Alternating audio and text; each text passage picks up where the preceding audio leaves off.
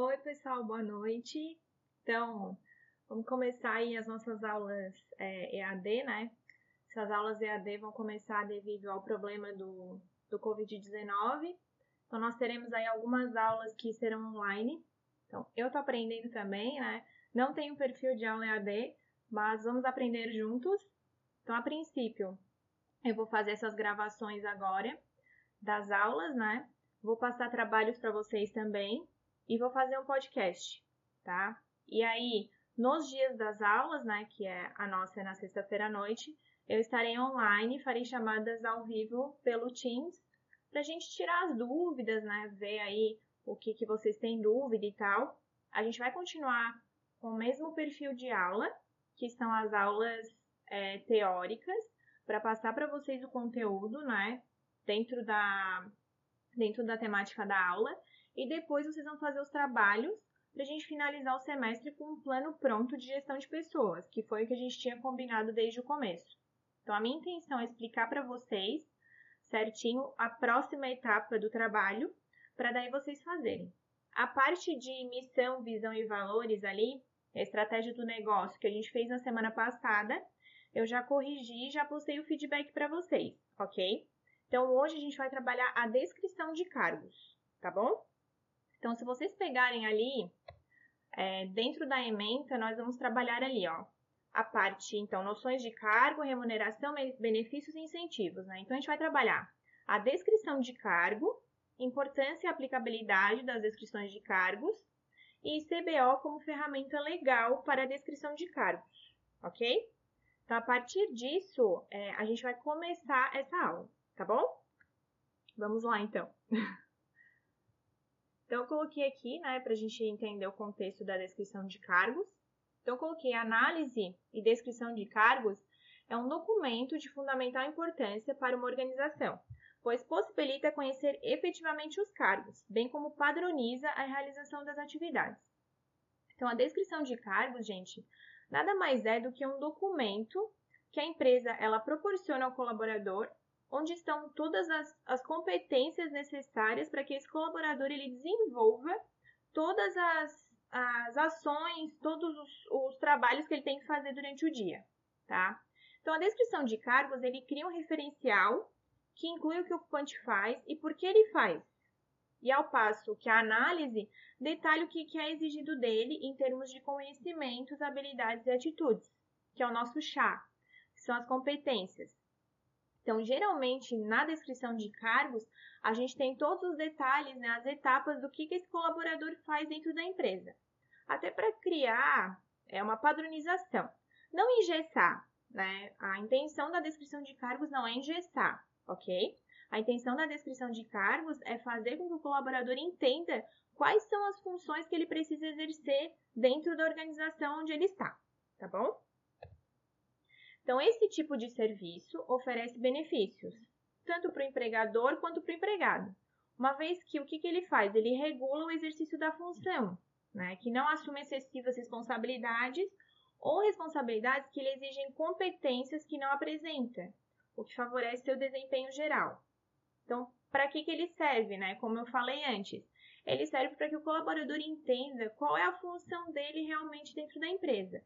Claro que assim, não quer dizer que eu só vou fazer exatamente o que está dentro daquele, dentro da descrição de cargos, né, dentro do meu manual, mas que eu consiga entender qual é a minha função principal. Então, claro, a pessoa ela é auxiliar financeira de contas a pagar, mas em algum momento é, o função contas a receber ele não está disponível dentro da empresa e eu sei fazer o contas a receber. Então, em algum momento, eu vou fazer o contas a receber durante um dia ou dois, tá? Então, vai mostrar realmente que eu estou fazendo o trabalho de outra pessoa durante um determinado período de tempo. Aquilo não está na minha descrição de cargos, mas é um caso à parte, enfim. Mas eu sei fazer também. Né? Então não é, como eu falei, uma coisa tão engessada como alguns autores é, citam, tá bom?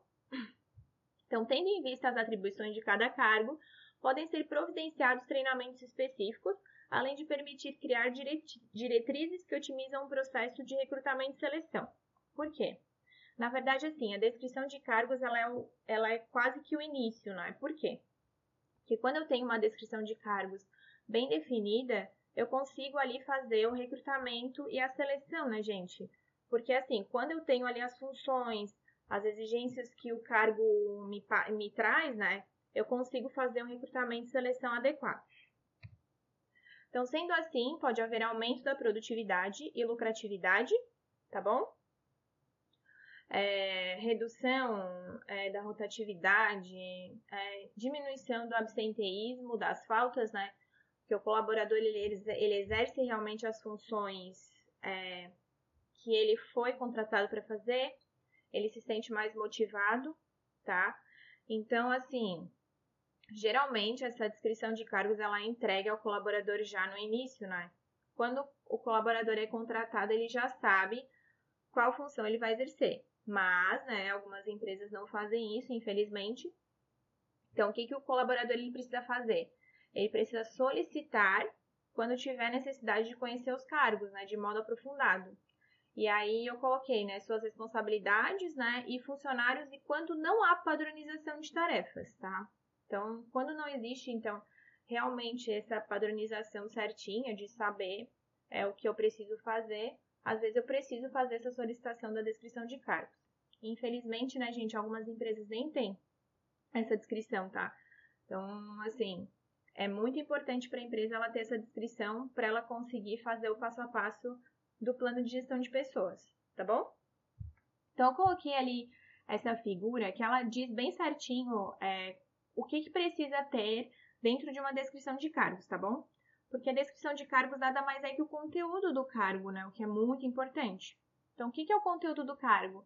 O que ele faz, é, ou seja, as tarefas e as atividades que esse colaborador ele executa é, no dia a dia, quando que ele faz, então assim, geralmente na descrição de cargos não tem é, a periodicidade, tá? Mas pode ser que a empresa, se ela é bem organizadinha, pode ser que ela faça isso, é, coloque isso na descrição, tá?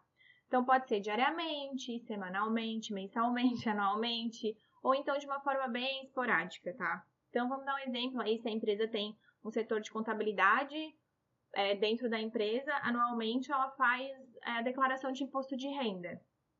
Não deixa de ser uma atividade que é anual, ela vai fazer uma vez ao ano só, tá bom? Estou falando pessoa física, né? Como ela faz? Né? Então, através de pessoas, então essa pessoa ela lida, ela lida com outras pessoas o dia todo, ela trabalha no setor comercial, ou ela trabalha no setor de produção, então ela utiliza só máquinas e equipamentos, né? ela não lida com as pessoas durante o dia, ou ela trabalha com materiais, ou ela trabalha só com dados e informações dentro de uma TI. Né? Então, como ela faz isso? Onde ela faz, então se é, o colaborador, por exemplo, ele é, ele é um vendedor externo, ele atende os clientes. Se é uma pessoa que trabalha, então, dentro do ambiente de trabalho, né? Então, eu trabalho lá no setor de produção. E por que ele faz? Então, o objetivo do cargo e quais são os resultados que esse colaborador ele precisa atingir ao longo da estada dele dentro da empresa, tá? Aí eu coloquei aqui, né? Como que se identifica? Identificando o nome do cargo, é, observando sempre e sendo criterioso, para conseguir repassar de forma correta e de forma completa. Então, repassando de que forma a função deve ser feita, sempre transpassando segurança e destacando ao candidato que a área é interessante e digna de desenvolvimento e investimento do tempo do candidato. Então, aqui eu estou passando para vocês de uma forma quando alguém vai é, entrar naquele cargo, vamos dizer assim, então a pessoa foi contratada, aí o que, que vai acontecer? Eu vou passar para essa pessoa certinho o que, quais são as funções que ela vai exercer dentro da empresa, né? Então, quando eu tenho isso bem é, linkado, é, o que o colaborador ele precisa atender, né? É o que é, eu espero dele. E ele sabe o que ele precisa atingir, fica muito mais fácil é, de conseguir conciliar tudo isso, tá bom? Então, eu coloquei ali o organograma, é, deve-se destacar a estrutura hierárquica do cargo, informando a quem o candidato se reporta e a quem ele responde. Então, vamos entender isso aí que quando o colaborador ele entende a quem ele se reporta, é muito mais fácil, né, de ele tirar as dúvidas e tudo mais. Então, assim, aprender, né, o colaborador entender e a gente trabalhar dentro da empresa a unidade de comando, né? Eu me reporto a uma pessoa só. Porque se eu tenho duas, três pessoas me dizendo o que eu tenho que fazer, fica muito mais difícil de eu conseguir entender é, realmente qual é a minha função dentro da empresa, ok? Então, sempre destacando a importância de reportar os acontecimentos diários e as funções exercidas de forma correta e respeitosa. A missão do cargo, né? Então, qual é o objetivo principal desse cargo, tá? É, o que o cargo faz, para quem ele faz e a sua abrangência. Demonstrando a importância do trabalho que será feito, a fim de despertar interesse e motivação, para que o cargo seja confiantemente, confiantemente preenchido por uma pessoa que queira e demonstre interesse em novas oportunidades e novos crescimentos dentro da função. As atividades do cargo, né? Que aí a gente entra no saber fazer, tá? Então, atividades de desempenhadas durante a realização do cargo, exemplificando e demonstrando os tipos de atividades que o candidato terá, uma vez contratado. Então, essa sessão capta uh, o interesse revisando as funções e ações que irão ser tomadas dentro do cargo.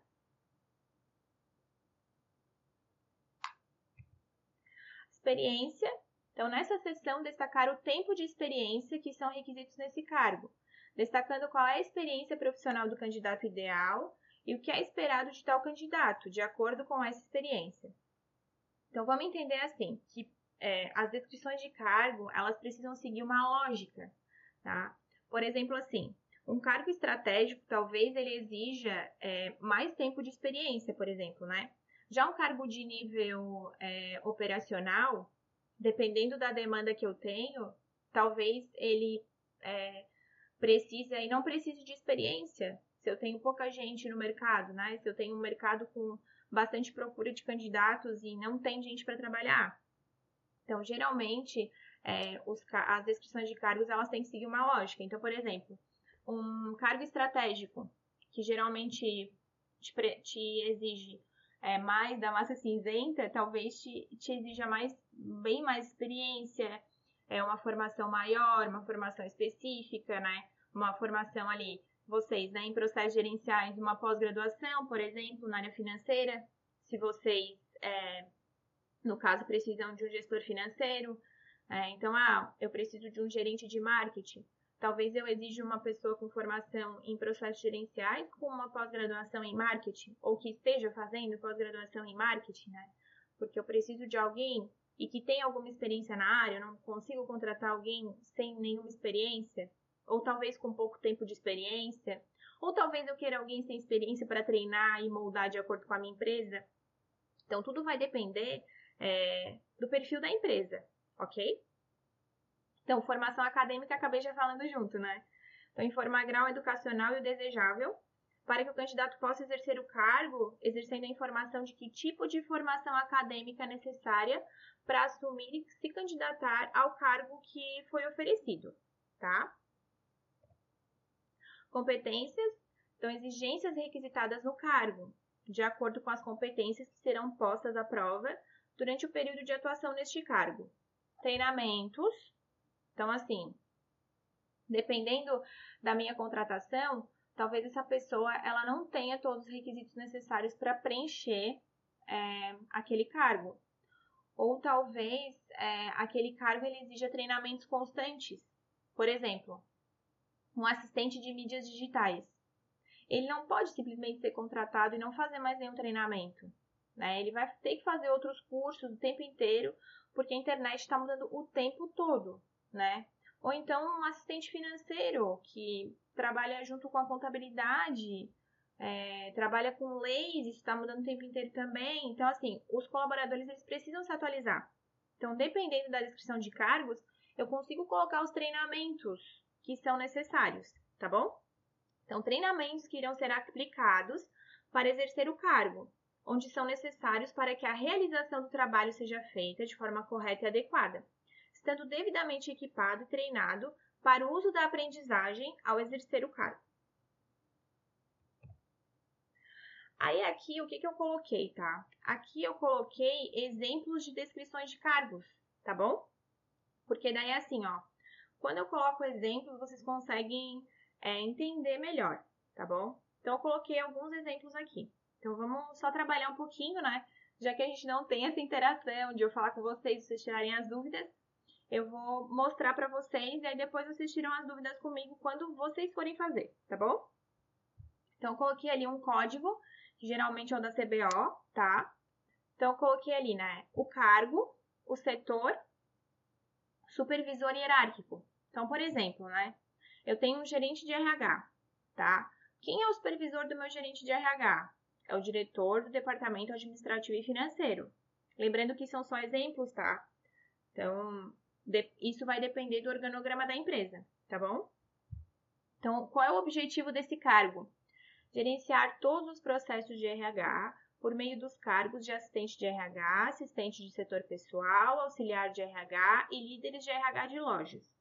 Responsabilidade do cargo: envolver toda a equipe para selecionar, preparar e motivar as pessoas a prestar um bom trabalho nas diversas áreas e funções. Então, olha a responsabilidade desse cargo, né, gente? A responsabilidade desse cargo é manter todos os colaboradores motivados. Tá? Então, ele é um gerente de RH. Tá? Realizar a partir de um programa específico treinamentos com os colaboradores, de acordo com as necessidades apresentadas pelos líderes. Selecionar e contratar colaboradores capacitados, com o objetivo de propiciar eficiência na realização das atividades da empresa e atender melhor os clientes. Então, basicamente, é trabalhar é, o colaborador no sentido de que ele trabalhe bem dentro da empresa, ok? Competências do cargo. Então, escolaridade, ó, ele pede graduação completa em administração ou áreas afins. Então, quando coloca áreas afins, geralmente é assim, né? Processos gerenciais, é, administração com alguma ênfase, tá? Ah, ênfase em marketing, ênfase em RH, tá? Processos, é, é, tecnólogo em recursos humanos. Então, uma graduação dentro dessa área, tá bom? Pós-graduação em recursos humanos, ou MBA na área de gestão de pessoas. Então, experiência. Então, aqui eu coloquei seleção interna e seleção externa. Por quê? Porque dependendo do tamanho da empresa, e é o certo, né? Primeiro eu faço um recrutamento interno. Se não tiver ninguém adequado ao cargo, eu procuro fora da empresa. Para quê? Para dar chance para que os colaboradores de dentro da empresa consigam crescer ali dentro, né? Então, por exemplo, ah, eu tenho ali um assistente de RH que se formou em processos gerenciais e está finalizando uma pós-graduação em RH. E aí o meu gerente de recursos humanos vai sair. Então, eu preciso contratar alguém para ser meu gerente de RH. Então, de repente, eu posso pegar esse meu colaborador que é assistente e fazer com que ele suba de degrau na carreira, né? E se transforme ali em gestor de RH. Ele tem ali as competências, ele já trabalha dentro da empresa, ele já está há bastante tempo, então ele, cons ele conseguiria. Então ele tem perfil, eu faço né, uma seleção e ele tem perfil. Eu subo esse colaborador de cargo, contrato alguém para ser assistente, ou pego auxiliar, transformo em assistente, enfim. Então, tentar trabalhar para que o colaborador ele consiga crescer dentro da empresa também, antes de eu procurar fora. Então, eu coloquei assim, ó. Seleção interna. Quatro anos de empresa atuando em setores relacionados à função, se for uma seleção externa. Então, não tenho ninguém para que tenha perfil na minha empresa. Então, quatro anos atuando na área, alguém de fora. Então, habilidades: gerenciamento de equipes, delegação de tarefas, gerenciamento de conflitos, administração do tempo, dar e receber feedback, iniciativa e dinamismo, boa comunicação e dicção. Conhecimentos: informática, logística, custos, gestão de pessoas. Então, coloquei ambiente de trabalho, por último. Ergonomia, então ele vai ficar 50% do tempo mais ou menos sentado, 50% mais ou menos andando. Tá? O ambiente de trabalho é climatizado e não é aplicável o EPI, ele não precisa usar EPI, tá? Ele não trabalha num setor que precise de EPI. Aí coloquei aqui um assistente financeiro, é, contas a pagar. Então, setor financeiro, é, o supervisor hierárquico é o gerente financeiro. O objetivo do cargo já fica mais simples. Então, atuar nas atividades de contas a pagar. Quais são as responsabilidades? Receber das lojas as notas fiscais de entrada das mercadorias, entregues e corretas. Gerar duplicatas a pagar e realizar os pagamentos dentro dos prazos. Realizar provisões de pagamento de funcionários. é, escolaridade, graduação em administração, economia ou gestão financeira, tá? Experiência, um ano de empresa atuando em setores, ou se eu fizer uma seleção externa, um ano atuando na área. Habilidades, iniciativa e dinamismo, boa comunicação e dicção. Conhecimento, informática, contas a pagar, fluxo de caixas, HP financeira, orçamentos, apurações de resultados. O ambiente de trabalho, coloquei 70% sentado, 30% andando. O ambiente de trabalho também é climatizado e não é aplicável o EPI. E aí eu coloquei aqui, é, por último, mais um. Auxiliar financeiro, tá? O setor é financeiro, supervisor gerente financeiro.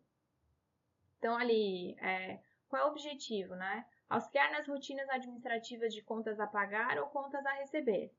Tá? Então, aqui a gente vê que tem um, o cargo já é diferente, tá? Por quê? Porque aqui, ó, se tem, a, tem ali auxiliar financeiro 3. Então, provavelmente existe o 3, 2 e o 1, tá? É, e o supervisor hierárquico é direto o gerente financeiro, então já não tem um assistente o organograma dessa empresa já deve ser diferente. Então, eu tenho um auxiliar e o gerente direto, não tem assistente. Então, tudo vai depender da empresa, do perfil da empresa, dos cargos que ela tem ali dentro, tá? Por isso que é muito particular a descrição de cargos, tá? Vai depender muito de como a empresa ela trabalha junto. Então, quando, não sei se vocês vão lembrar, assim, quando a gente trabalha, né, operacional, tático, estratégico, Algumas empresas têm a pirâmide mais assim, que ela tem muitos cargos. Algumas empresas trabalham com a pirâmide mais achatada, né? Aqui, aqui. Então a gente tem menos cargos, né? Mais funções. Então tudo vai depender de como a empresa trabalha, tá bom? Então, ó, é... a seleção interna, ó, dois anos de empresa, tá? Então, por exemplo, né, no, outro, na outra, no outro cargo, era um assistente precisava de um ano só de experiência. Esse aqui já está pedindo dois anos. Para um auxiliar financeiro, às vezes, a empresa nem pede experiência, né? Se ela tem bastante é, funções e tudo mais, nem tem, sabe? Então, habilidades, iniciativa e dinamismo, boa comunicação dicção, a ergonomia também 70% sentado, 30% andando, EPI não aplicável, então ali ficou mais ou menos parecido com o que a gente já tinha falado, tá? E aí eu coloquei aqui a CBO, tá? Então, o que, que é a CBO? A CBO é o que vocês vão utilizar para fazer o trabalho, tá? Mas não precisa ser tudo exatamente igual a CBO. A CBO é uma norma, tá? No caso, é a Classificação Brasileira de Ocupações. Ela foi instituída em 2002, tá? E a finalidade dela é identificar as ocupações no mercado de trabalho, tá? e para fins classificatórios, junto aos registros administrativos e domiciliares. Os efeitos de uniformização pretendida pela CBO são de ordem administrativa e não se estendem é, às relações de trabalho, tá? Então, os, é, as empresas elas se baseiam na CBO para fazer as descrições de cargos. Só que ali não tem todas as especificidades da função tá? Então tem que ver isso aí certinho quando vocês é, forem fazer as descrições de cargos, tá? Ela não é totalmente completa. Ela diz ali certinho, vou mostrar para vocês aqui, quer ver? Ó, quando vocês pegam ali, ó, é... aqui, ó, deixa eu ver se tá, vai aparecer aqui, ó, a palavra-chave, né? Então vocês vão pesquisar. Eu coloquei o link ali na, é, da CBO para acessar vocês vão colocar, eu quero fazer um, é, a descrição de cargos de um analista administrativo. Então, eu, eu, eu coloquei ali é, a palavra-chave e ele vai aparecer ali, ó, o código é o 2521 é, tracinho 05. Tá? Aí vocês vão clicar aqui e ele vai aparecer quais são as funções desse cargo. Ele vai dizer certinho o que, que esse cargo precisa fazer dentro da empresa. Aí assim, ó, experiências, habilidades, isso assim, vocês vão criar, tá bom? Gente, e assim, ó, a aula é isso, tá? Basicamente. Aí, assim, o que, que vocês vão fazer, tá? Vocês vão fazer uma citação sobre descrição de cargos, tá? Para vocês é, trabalharem um pouquinho também conceito, né? Então, citação Eu esqueci de colocar indireta, mas é indireta, tá, gente? Uma citação indireta. Uma só, tá? Uma só, porque, tá? Vocês estão aí, né? Eu não vou poder ajudar vocês ali, né? Então, a citação é sobre descrição de cargos. Vocês vão escolher 10 cargos dentro é, daquele estudo de caso que eu dei para vocês, que é o case do supermercado Bom Gosto. Então, vocês vão escolher 10 cargos daqueles ali e vocês vão fazer as descrições. Gente, assim, ó, faça um por um, porque confunde, tá? Então, assim, já aconteceu de eu fazer é, descrições de cargos de outros cases e a pessoa às vezes coloca lá é, auxiliar de produção, 5 anos de experiência. Daí eu, 5 anos de experiência. Aí eu vou olhar o cargo que, que a pessoa fez em cima, é um diretor de produção. Então a pessoa acaba é, copiando e colando e vai ficando tudo igual. Então cuidem disso, tá bom? Não esqueçam, certo? E aí eu vou colocar para vocês postarem, é, acho que é um tempo legal aí, até quinta-feira que vem, tá? Porque daí é, eu, tenho, eu consigo corrigir antes da próxima aula para passar um feedback legal para vocês, tá? Então, a princípio, a atividade dessa semana é essa, ok? É, espero que vocês tenham conseguido entender. E assim, vou estar online na hora da aula e a gente tira as dúvidas, vocês podem me perguntar, tá? Bem tranquilo. Eu vou ajudando vocês também. Os grupos são os mesmos que a gente decidiu na primeira aula e que vocês estão seguindo, que vocês fizeram a primeira parte já da estratégia do negócio, missão, visão, valores ali. Então, é, fica o mesmo grupo. E aí um só posta o trabalho. Gente, assim, ó, dividam, tá? Dividam, conversem, não deixem para um só fazer, porque é bastante coisa. 10 cargos parece que é pouco, mas é bastante coisa para fazer, tá bom? E sigam uma linha de raciocínio, como eu tinha falado antes. Não dá para eu exigir o mesmo tempo de experiência de um auxiliar financeiro e um gerente financeiro, né? Então, dependendo, eu nem preciso exigir experiência, né? Dependendo do cargo. Então, pensem nisso, tá? Sigam uma lógica e pensem também em vocês é, como pessoas que estão no mercado de trabalho, como funcionários, gestores que estão no mercado de trabalho, é, vocês falam tanto, ah, não quero exigir tanta experiência, mas vocês vão fazer as descrições de cargos e vocês vão pedir três anos de experiência. Tem gente que não tem três anos de experiência e vocês não se achariam adequados ao cargo, né? Então pensem nisso, tá? É, e boa sorte, dá para fazer o trabalho. É, espero que eu tenha ajudado e espero que vocês tenham gostado. Eu vou conversar com vocês para ver se se deu certo essa forma de aula. É, vocês sabem que eu sou bem tranquila quanto a isso. Se não der certo, tá? A gente muda, inventa outra estratégia, porque as aulas EAD, como eu tinha falado antes, né, é uma forma diferente para mim de dar aula. Eu nunca lecionei EAD, então é uma experiência nova para mim.